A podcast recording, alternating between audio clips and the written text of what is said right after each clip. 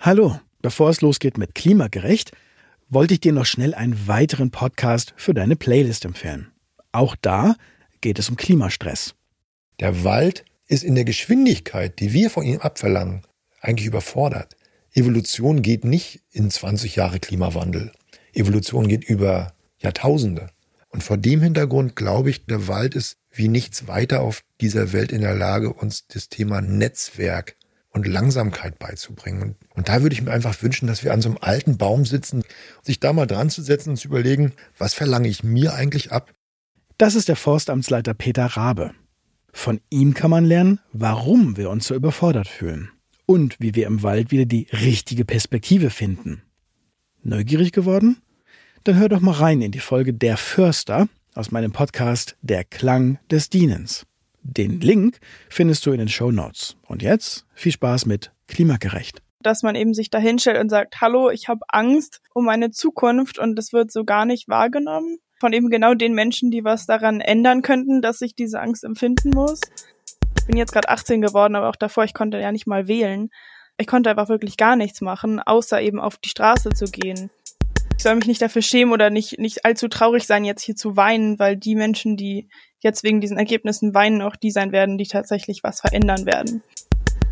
Hi, ich bin Katharina und das ist Klimagerecht. Ein Podcast, der Mut machen soll in der Klimakrise.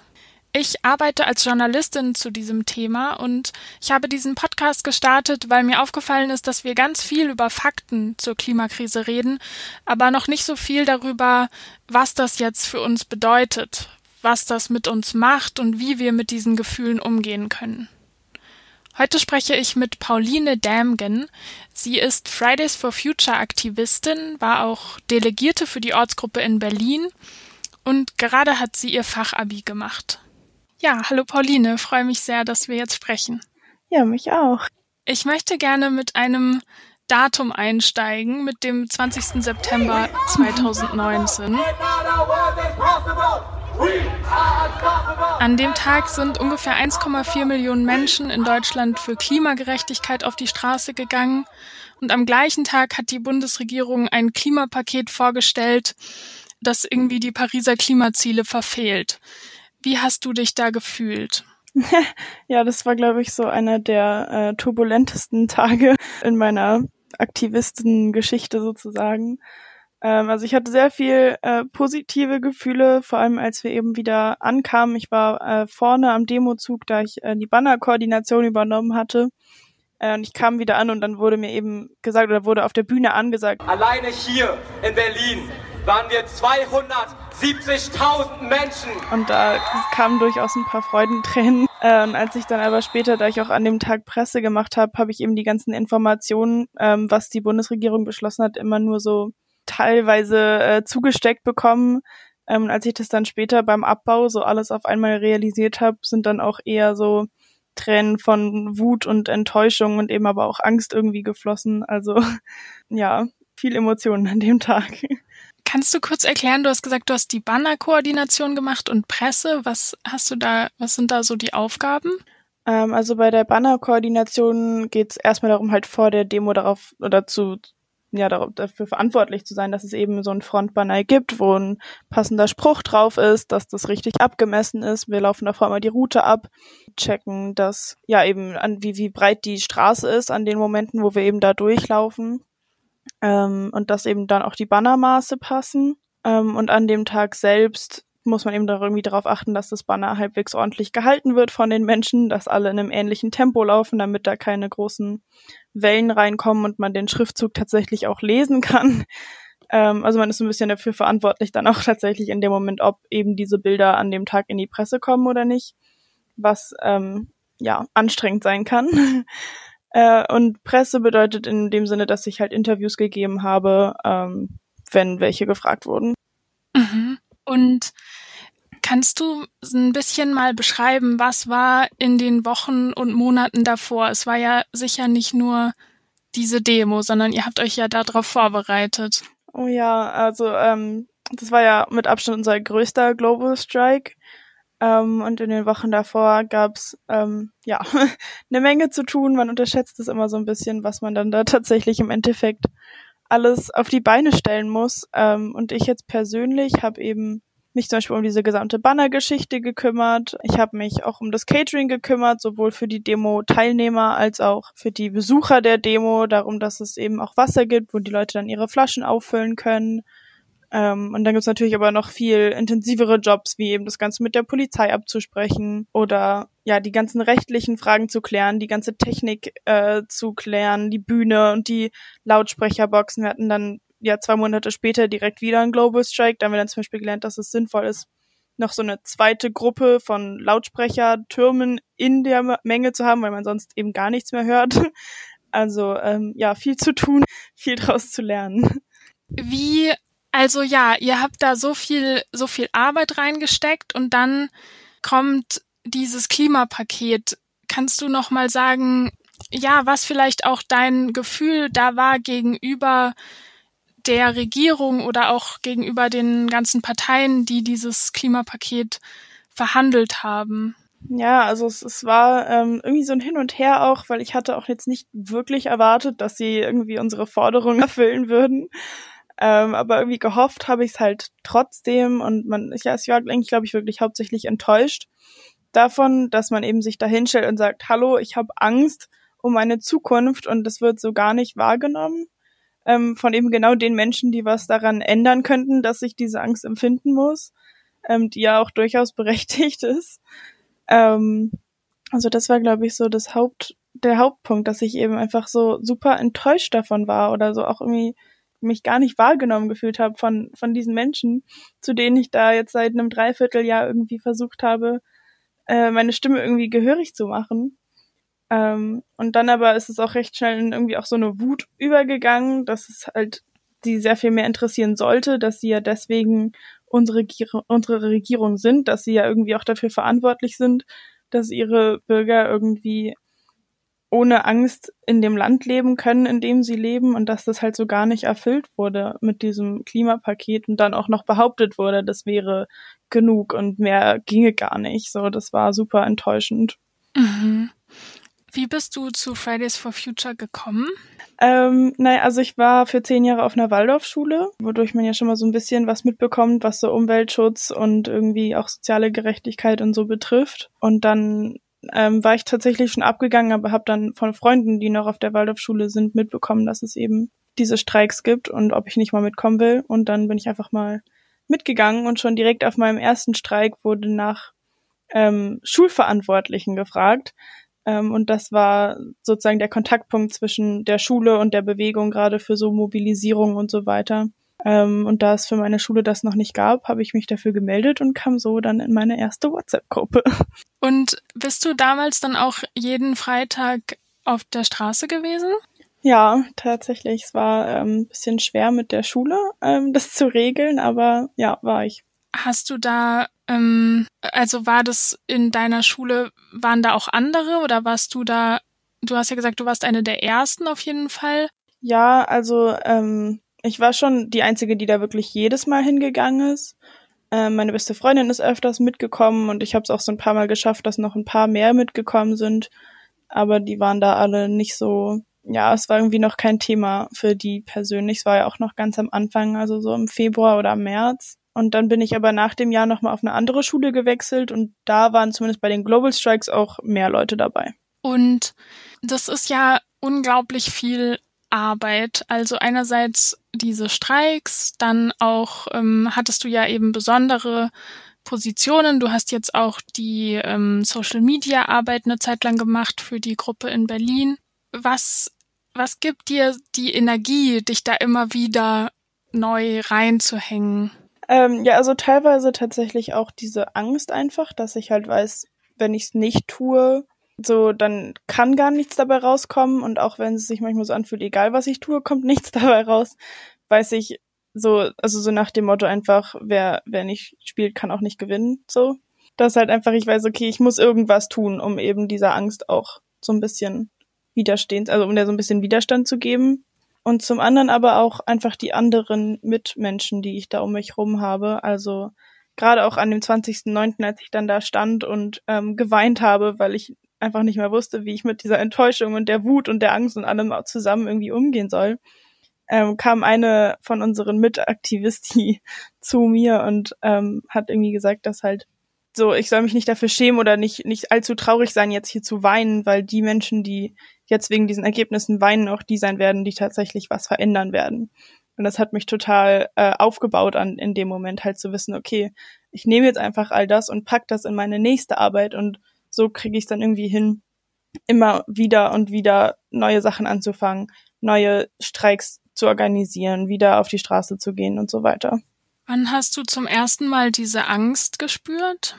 Ähm, ja, tatsächlich äh, nach einem YouTube-Video, was ich gesehen hatte, ähm, was eben auch in diesen ganzen äh, WhatsApp-Gruppen irgendwie rumging, was einfach sehr anschaulich erklärt, was passiert, wenn wir so weitermachen, wie wir es momentan tun und dass sich halt die Erde um circa vier Grad erwärmen, erwärmen wird in den nächsten 100 Jahren und wie diese Welt dann aussehen wird. Viele Wissenschaftler nehmen heute an, dass bei den jetzigen Anstrengungen 1,5 Grad völlig utopisch, 2 Grad grob unrealistisch und nicht mal 3 Grad zum Ende des Jahrhunderts machbar sind. Die individuellen Klimaziele von fast allen Staaten sind völlig unzureichend, selbst wenn sie eingehalten werden würden.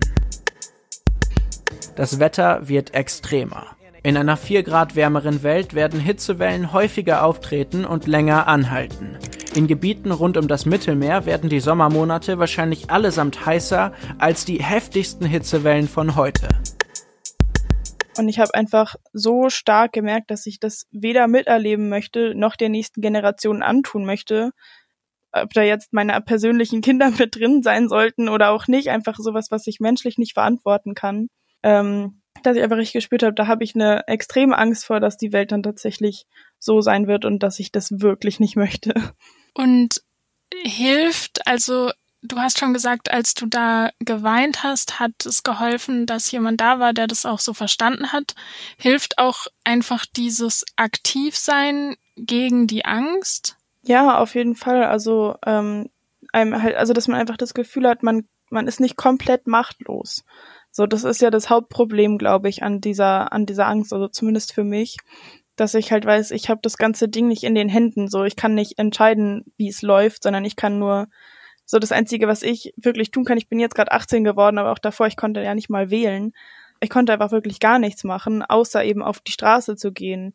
Und dadurch konnte ich, also ich konnte sowohl, hat mir das Kraft gegeben, immer wieder auf die Straße zu gehen, als auch eben dieses auf die Straße gehen mir geholfen hat, so ein bisschen diese Angst zu zügeln und irgendwie das Gefühl zu haben, ich kann etwas machen, ich bin nicht komplett hilflos. Jetzt ist ja, also wir sprechen gerade noch ähm, vor, bevor beschlossen ist, wie das mit dem Kohleausstiegsgesetz ähm, jetzt weitergeht. Wie würdest du dich fühlen, wenn jetzt der Ausstieg 2038 beschlossen wird? Ja, wahrscheinlich wären es recht ähnliche Gefühle, wie als das Klimapaket veröffentlicht wurde. Also auch da war ja schon eins meiner, also eins der, der Bewegung, der Hauptprobleme davon war eben, dass so gar nicht über Kohle gesprochen wurde, dass da nichts Neues zu beschlossen wurde und 2038 ist einfach viel zu spät und wenn es jetzt dabei bleibt, ähm, ja, hat man schon auch manchmal das Gefühl, man hätte doch nichts erreicht mit diesem letzten Jahr, was man dafür gearbeitet hat. Auch wenn es natürlich nicht stimmt, aber manchmal fühlt es sich dann natürlich trotzdem so an und ich hoffe einfach, dass was anderes beschlossen wird.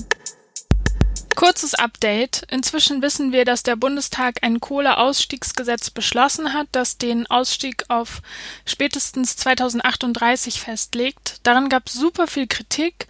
Zum Beispiel sagt das Deutsche Institut für Wirtschaftsforschung, dass der Zeitplan nicht ambitioniert genug ist, um die Klimaziele noch einzuhalten und dass die Entschädigungen für die Kohlekonzerne viel zu hoch sind. Hast du so die Zuversicht, dass ihr was verändern könnt oder was? Mh, hm, vielleicht frage ich erstmal, was würdest du sagen, habt ihr schon verändert? Ich finde, wir haben eigentlich schon eine ganze Menge verändert. Man hat es sogar schon im Mai letztes Jahr gesehen, ähm, als die Europawahl anstand, dass auf einmal jede Partei irgendwie mindestens eine so eine Kampagne für Klimaschutz mit drin hatte. Und ja, dass es halt ein Thema war, was irgendwie entscheidend war. Dann eben auch die Grünen haben ja super viel äh, Zuschuss bekommen bei der Wahl. Und das war schon mal ermutigend, eben zu sehen, dass wir tatsächlich auch in der Politik schon was verändert haben. Und ansonsten finde ich halt, haben wir einfach in der Gesellschaft was verändert. Also ich glaube, es gibt keinen Abendbrottisch, wo noch nicht über das Thema geredet wurde.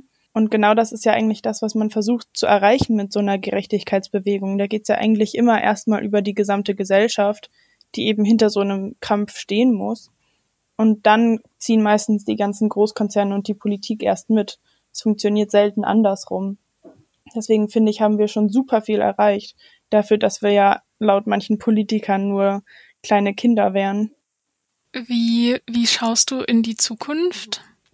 In meine persönliche oder mm, in die der Bewegung? Also, ich glaube, als ich 18 war, da hatte, also ich hatte es noch nicht so auf dem Schirm, diese, also wie krass die Klimakrise ist.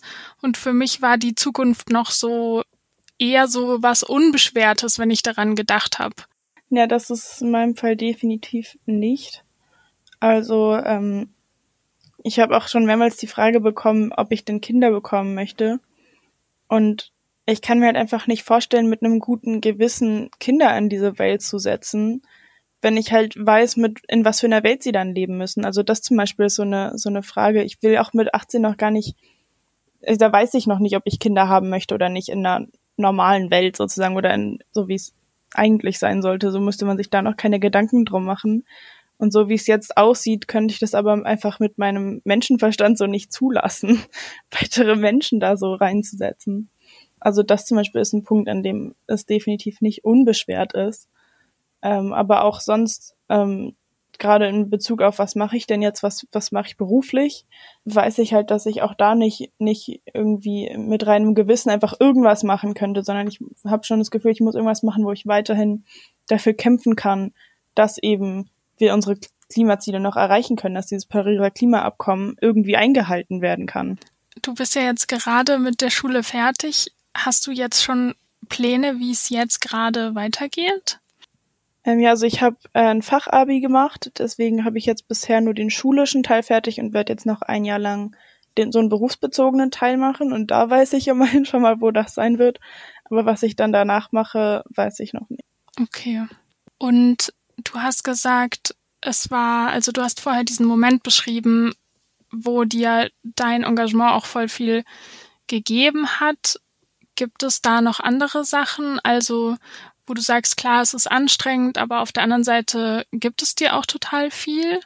Ja, auf jeden Fall. Also ich habe super viel gelernt, auf jeden Fall jetzt in der Zeit. Also nicht auch, auch nicht nur über die Klimakrise, sondern auch über sowas wie äh, Zusammenhalt, über ja banal einfach so Massenorganisationen, ähm, über Technik, über irgendwie Zusammenarbeit zwischen Einzelpersonen, die sich vielleicht auch mal nicht so gut verstehen. Man kann ja nicht immer jeden mögen.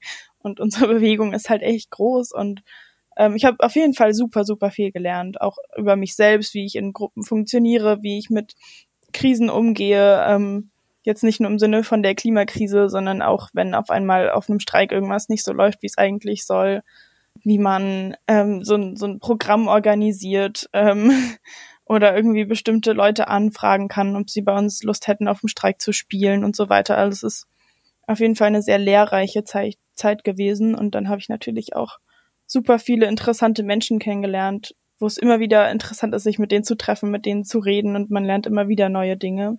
Und natürlich eben auch Freunde dazu gewonnen. Also es hat mir auch eine, eine coole Gruppe an Menschen in mein Leben gebracht. Also es hat mir auf jeden Fall sehr, sehr viel gebracht. Aber ja, es war auf jeden Fall auch sehr, sehr anstrengend an bestimmten Punkten. Machst du jetzt weiter bei Fridays for Future? Ähm, ich weiß noch nicht genau, wo und inwiefern ich weitermachen werde. Ich weiß, dass ich ähm, nicht aufhören werde zu kämpfen. Ich weiß nur noch nicht, inwiefern sich das dann ähm, äußern wird. Oder wo ich werde einfach dort weiterkämpfen, wo ich in dem Moment das Gefühl habe, das wird jetzt am meisten bringen, das wird am meisten Veränderungen hervorrufen können. Und ich weiß momentan noch nicht genau, wo das ist. Aber auch jetzt, wenn mich bei Fridays jemand braucht, wenn irgendjemand nach Hilfe fragt, bin ich eigentlich immer da. Und was gibt dir gerade Hoffnung in der Klimakrise? Was ich jetzt in letzter Zeit gemerkt habe, ist, wie eben diese ganzen Klimagerechtigkeitsbewegungen, wie eben Extinction Rebellion, Fridays for Future, Ende Gelände und so weiter immer näher zusammenwachsen und mehr zusammenarbeiten. Und das finde ich, gibt, also das gibt mir zumindest ein bisschen Hoffnung, dass ich so das Gefühl habe, okay, vielleicht ähm, kriegen wir ja nochmal irgendwas hin, wenn wir einfach einmal alle so richtig zusammenarbeiten. Und natürlich haben alle nicht exakt dieselben Ziele oder unterschiedliche Maßnahmen, um zu deren Zielen zu kommen. Aber trotzdem denke ich, dass man, dass wir im Großen und Ganzen ja dasselbe Ziel haben und dadurch auch dann zusammen zu diesem Ziel vielleicht kommen können. Gibt's noch irgendwas, ähm, wo du jetzt noch denkst, das findest du noch wichtig? Ich denke einfach, dass es ja viele Leute gibt, die mit dieser Klimaangst, die es ja tatsächlich so gibt mittlerweile, zu kämpfen haben, ohne dass sie es wirklich bemerken, weil es irgendwie so ein unterbewusstes Ding ist, weil man es immer nur über die Medien mitbekommt und so. Und ich denke, dass es sinnvoll ist, sich damit zu beschäftigen, also sich darüber Gedanken zu machen, warum man sich jetzt in dem Moment so fühlt. Ähm, und wenn man es eben alleine nicht schafft, dann kann man natürlich zu den Streiks kommen, man kann dort mit Leuten sprechen. Wir haben eben diese großartigen Psychologists for Future, die auch immer wieder so Seminare machen oder Workshops machen. Ähm, wir haben einfach ein größeres Angebot, als man manchmal denkt und das ist eigentlich ziemlich cool, um sich eben mal so ein bisschen damit zu befassen, wie es einem eigentlich geht mit diesem ganzen Thema. Hast du da so Tipps oder Tools, was du machst, wenn es dir deswegen schlecht geht? Jein, also es kommt immer so ein bisschen auf den Moment an. Ähm, ich habe mich jetzt irgendwann dazu gebracht, eben dann hauptsächlich mit Menschen darüber zu sprechen, wie es mir in dem Moment geht, weil mir das eben am meisten hilft. Ähm, das nicht alles nur in mich reinzufressen und mit mir selber zu versuchen, irgendwie auszumachen, weil das endet eigentlich nie gut. Ähm, und es gibt eben, also ich war bei so ein, zwei Seminaren eben auch von diesen, von dem Psychologist for Future.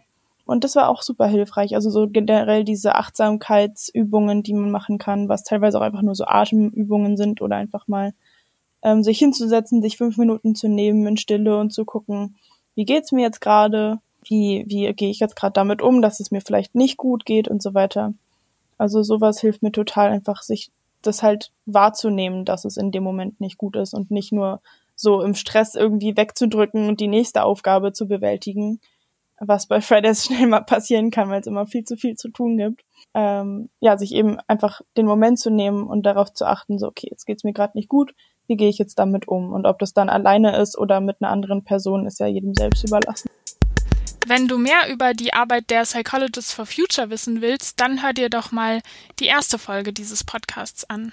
Ich freue mich, wenn du meinen Podcast abonnierst und mir eine Bewertung schreibst. Wenn du mehr Input bekommen willst dazu, wie wir gut mit den Emotionen rund um die Klimakrise umgehen können, dann folg mir auf Instagram, Twitter und Facebook unter Klimagerecht, jetzt bloß nicht verzweifeln. Und ich freue mich immer total über Feedback. Schreib mir, was dir gefallen hat, was dich genervt hat, was du dir wünschst für kommende Folgen. Gerne an klimagerecht-podcast at posteo.de.